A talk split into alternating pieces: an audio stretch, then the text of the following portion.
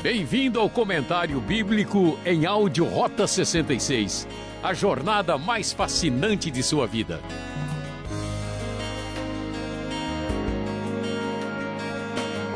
Estudo 11 baseado em Gênesis 9 e 10.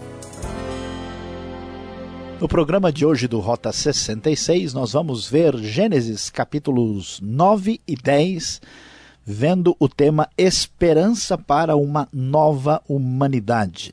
Depois do dilúvio, depois da destruição do grande julgamento de Deus sobre a humanidade, agora nós temos Noé com toda a sua família numa terra nova já sem habitantes.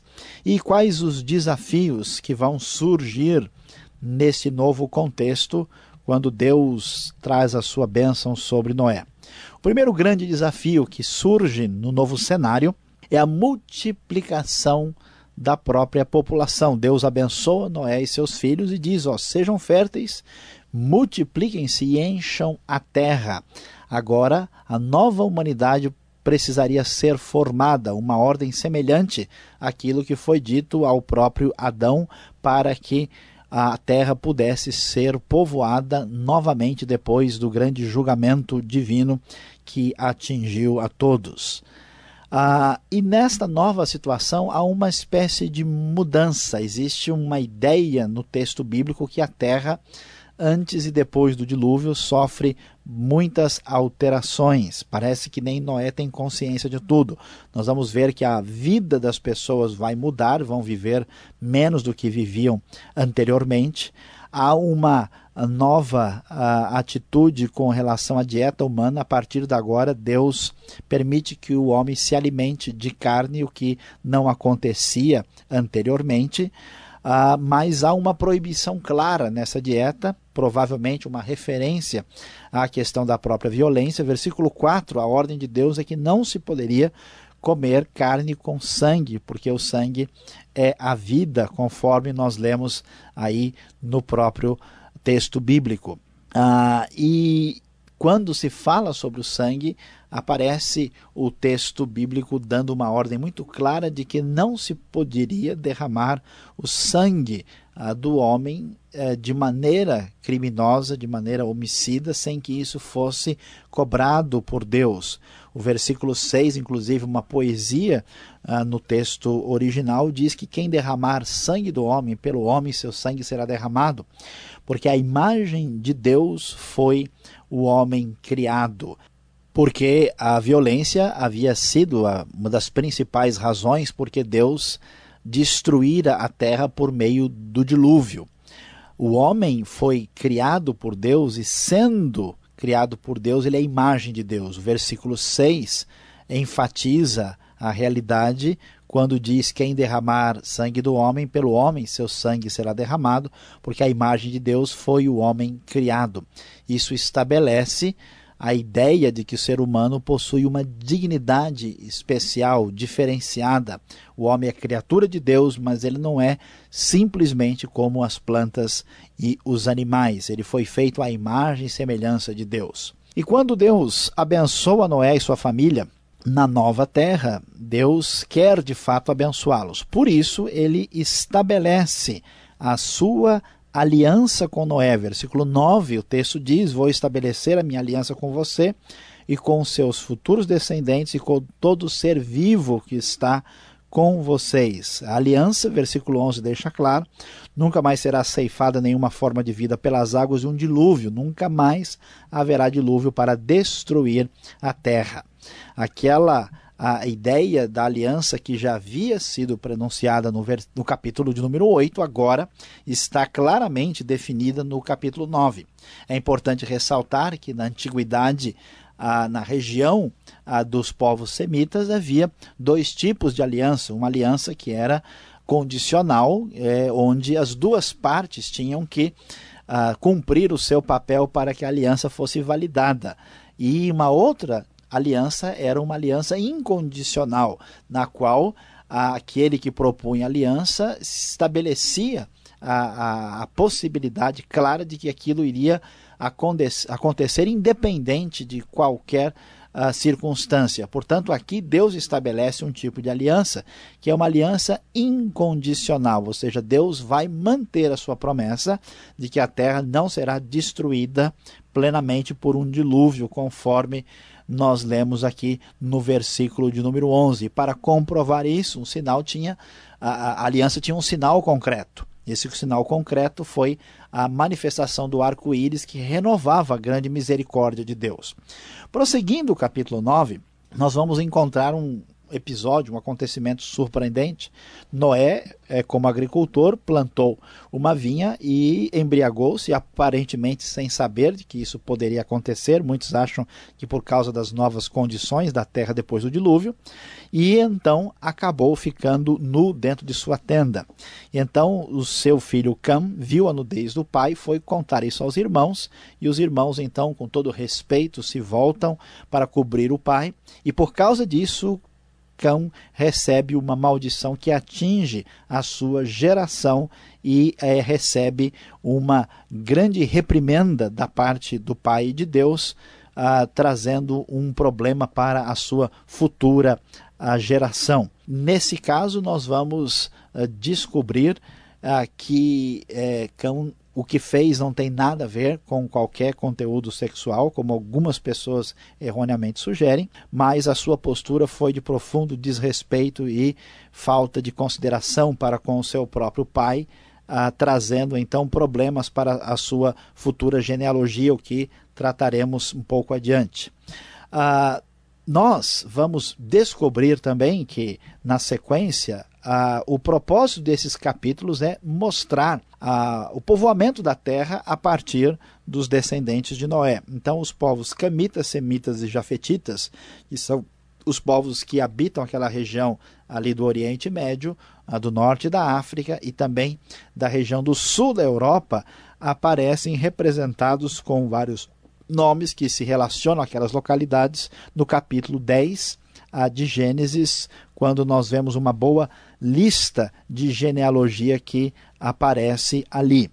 Ah, e dentro dessa genealogia merece um destaque o aparecimento de Nimrod. Nimrod era alguém da genealogia de Cush ligado a Cam, foi o primeiro homem poderoso da terra, um grande caçador, muito valente e que dá origem a grandes impérios da região da Babilônia e da Síria, mostrando mais uma vez que a geração que se afasta de Deus, que tem uma maldição que traz um grande progresso, uma manifestação de poder, semelhante ao que tinha acontecido com Caim. E esta civilização não vai prosseguir porque ela é baseada no poder humano. A civilização que vai prosseguir é a civilização de Sem, que vai dar origem ao prosseguimento da promessa de redenção divina, como nós vamos ver no prosseguimento do estudo do livro de Gênesis aqui no Rota 66.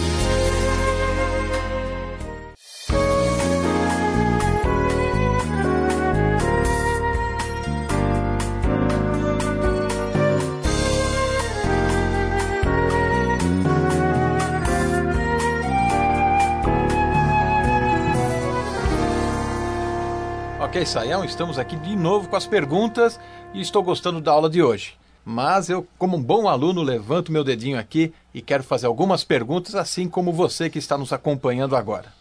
Devemos comer sangue? É o que o texto diz.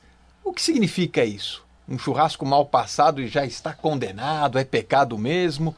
Como fica essa relação de comer sangue? O que, que isso tem a ver com a gente hoje? Muito boa a pergunta, Alberto. Uh, de fato, nós precisamos lidar com essa questão, porque ela aparece aqui de maneira muito clara. Deus diz para Noé que não se pode comer a carne com sangue. Isso vai ser repetido na lei. E a ideia é a seguinte: é, o fundamento é, é uma espécie de respeito especial pela vida, porque quando algo perde o sangue, ele perde a vida. O símbolo máximo dos, da vida no Antigo Testamento é o sangue. Então, a grande é, questão uh, está em ver como isso é tratado no Novo Testamento. Uh, muitos cristãos, pelo problema da sua consciência desse texto, realmente têm dificuldade e não comeriam sangue de jeito nenhum, isso deve ser respeitado. Agora, a questão do comer sangue uh, em si, no Novo Testamento, não tem a mesma atenção que tem no Antigo, porque no Antigo Testamento isso tem um aspecto mais ritual, mais ligado ao contexto do Antigo Testamento. Mesmo assim, no livro de Atos, capítulo 15 e 20, uh, isso é repetido como um elemento proibitivo no Novo Testamento, mas provavelmente visando a, a questão dos judeus e gentios convivendo dentro da mesma comunidade. Então, a ideia de Jesus é que qualquer alimento que é ingerido não produz nenhum problema espiritual. Essa questão hoje deve ser decidida a partir da nossa consciência, a partir do nosso relacionamento com o nosso irmão, e não é uma proibição, mas deve se respeitar as pessoas que acham que, mediante o que esses textos dizem, não devem comer de jeito nenhum. Bom, o ensino de Jesus é claro, né? O mal não é o que entra pela boca, mas é o que sai da boca do homem. Ok, mais uma, aproveitando a sua boa vontade na explicação aqui. A nudez de Noé. O que foi que Cã fez de tão grave assim, né?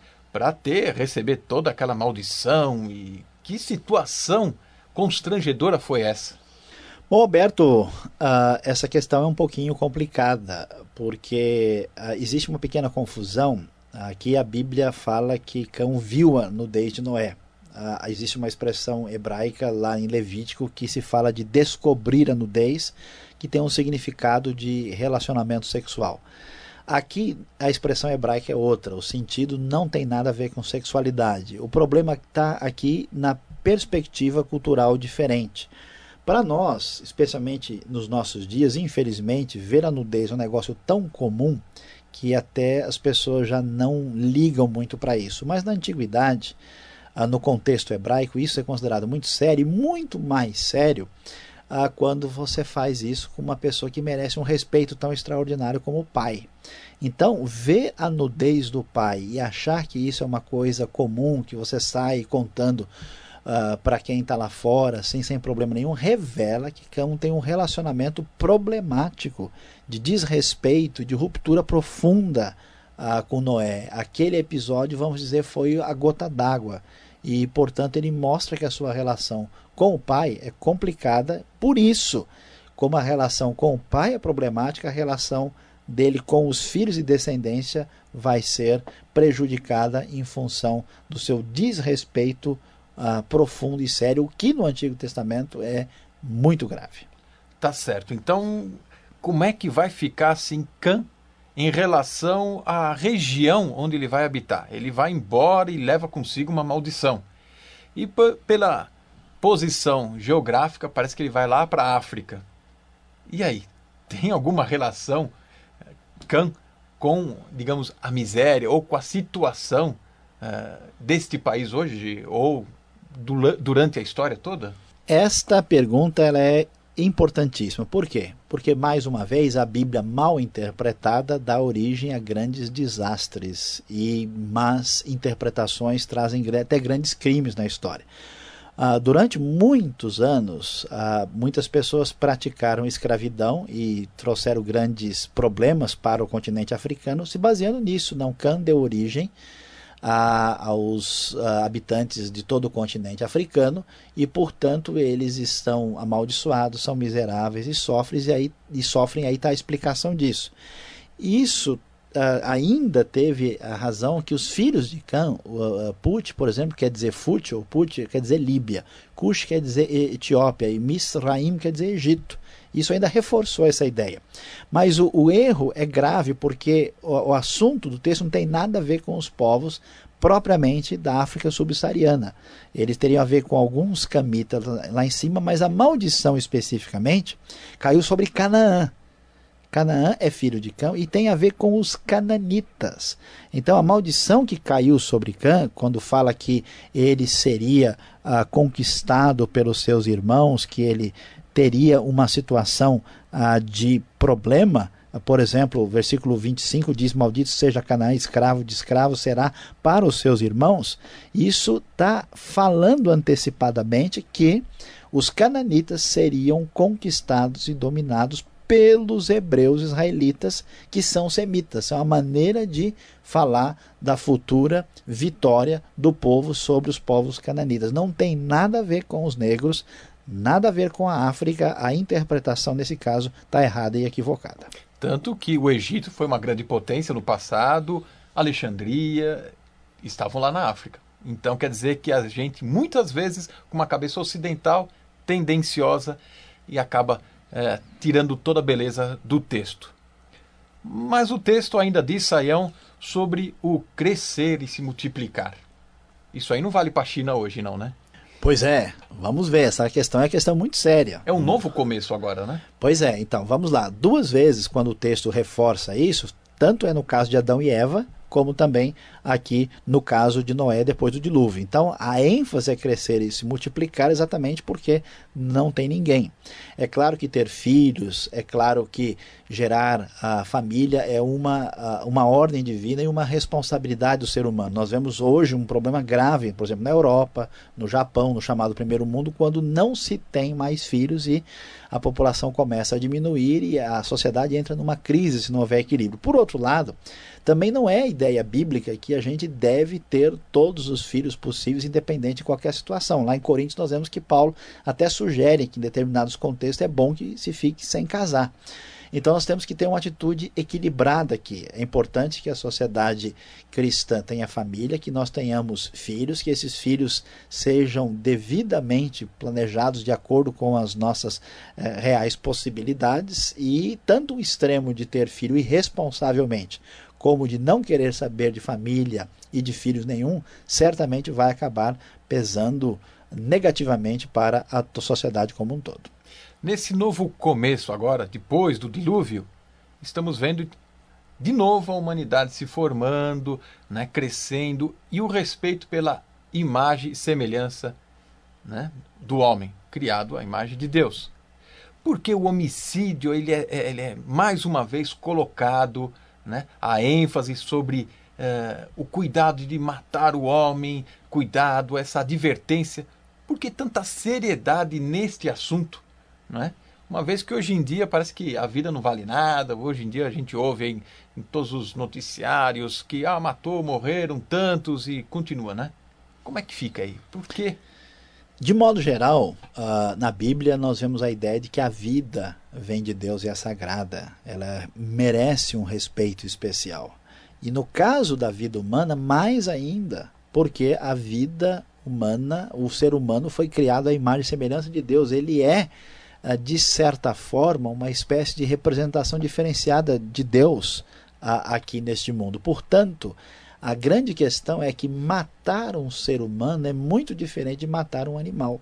Hoje nós temos preocupações ecológicas importantes que se justificam, mas algumas pessoas perderam a referência. Para alguns que têm uma visão diferente da Bíblia, um ser humano não passa, por exemplo, de um tatu, ou de um cachorro, de um, um elefante. Número, né? É um número, ele, ele é. Mais um na, na é, sociedade. Alguns lugares hoje, por exemplo, é, é, é mais sério você cometer certos uh, crimes, talvez até contra uma planta, do que matar uma pessoa. Então nós podemos aí ficar preocupados porque a sociedade perde a sua a sua ordem de valores e a sua prioridade. Nunca uma semana, um, nunca um ser humano pode uh, ser assassinado e isso ficar por isso. A vida é sagrada, por isso que os cristãos jamais apoiam aborto e nenhum tipo de homicídio, porque o ser humano tem dignidade nele mesmo por ser imagem e semelhança de Deus. Tá aí então a nossa responsabilidade com a nossa vida e também com a do próximo. Antes de terminar, mais uma que está no capítulo 10, versículo 31 até 32, onde vai falar de descendentes de Sem conforme seus clãs, línguas, em seus territórios e nações, Saião.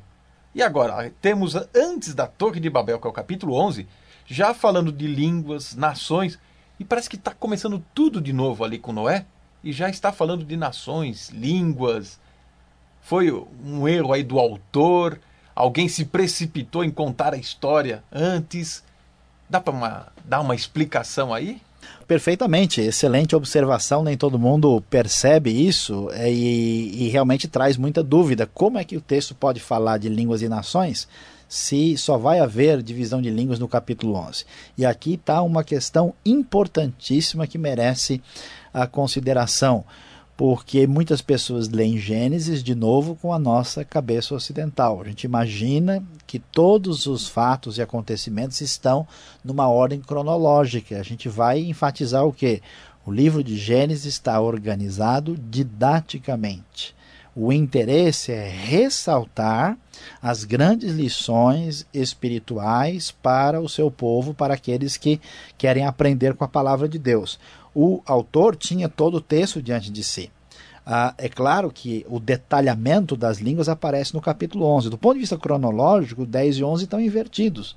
Mas não é problema para o autor ou o organizador final do livro, porque o que importa é a lição. Então ele prenuncia. Ele está falando, houve uma divisão, aqui estão todos os povos, foram parar lá e foram divididos por línguas. Agora, como é que vai ser essa história de línguas? Vamos ver no capítulo 11. Porque a cronologia não é o fator mais importante, mas sim a questão didática. É assim que nós entendemos capítulo 4 e 5 e a gente reorganiza a nossa mente para entender o livro que foi escrito numa perspectiva diferente da nossa. Agora sim, agora vou prestar mais atenção no próximo programa. Obrigado por enquanto e fique com a gente.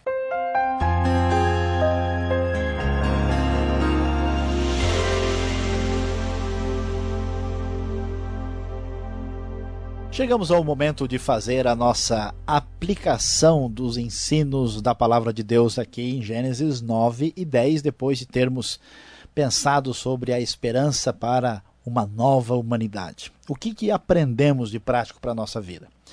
A primeira coisa importante para ser destacada nestes dois capítulos é a importância da esperança. Como é difícil viver a nossa vida sem perspectiva, sem esperança.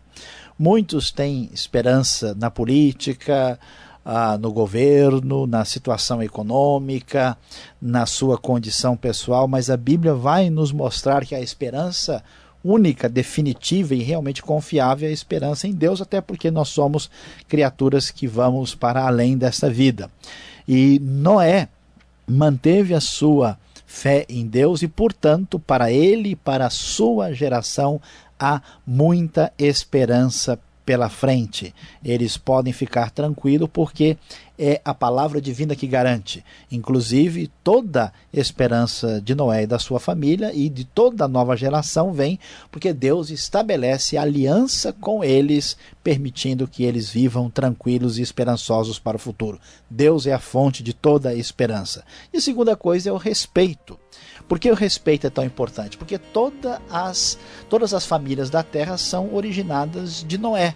Somos todos irmãos. Deus proíbe veementemente o assassinato nesse texto, mostrando que somos todos vindos do mesmo Deus e precisamos amar e respeitar as outras pessoas, mesmo que elas sejam diferentes de nós, porque temos uma origem comum e somos todos tendo a mesma dignidade perante Deus, sendo todos feitos à imagem e semelhança de Deus. Lembre-se, tenha esperança e ame o seu próximo.